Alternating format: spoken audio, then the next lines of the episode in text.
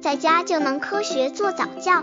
这里是早教学堂，每天为你分享早教知识。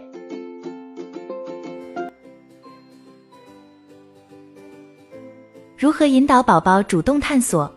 丁丁最近很喜欢将开水壶的塞子一个个拿下来，再一个个放上去，有时也会将 A 壶的拿下来，将 B 壶的塞子放在 A 壶，再将 C 壶的放在 B 壶，最后将 A 壶的放在 C 壶上。丁丁的妈妈在保护孩子的同时，发现孩子换来换去，乐不此疲。其实宝宝是在探索，并反复的验证，原来水壶的塞子是可以放在任何一个水壶上啊。如何引导宝宝主动探索？刚接触早教的父母可能缺乏这方面知识，可以到公众号早教学堂获取在家早教课程，让宝宝在家就能科学做早教。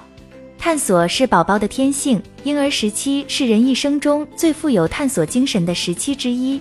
任何外来的知识，必须通过自己的研究和探索，与自己的观察和体验对上号，才会被婴儿认可和接受。保护宝宝探索精神，为宝宝的探索行为提供心理和环境支持，是成功早教的重要内容。妈妈手里拿的是什么？妈妈的手一动，他就摇头晃脑。两个小锤敲在好听的声音。哇塞，好神奇呀！吼吼，帅呆了！妈妈咋整的呀？我也来试试。这个东东哪里会响？咋看不出来呢？奇怪呀，摇一个试试。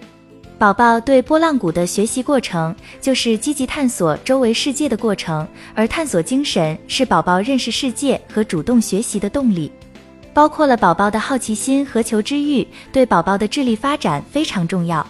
而且，宝宝各个方面的潜能发展水平都依赖宝宝生动、反复的探索，因此探索精神会影响宝宝的一生。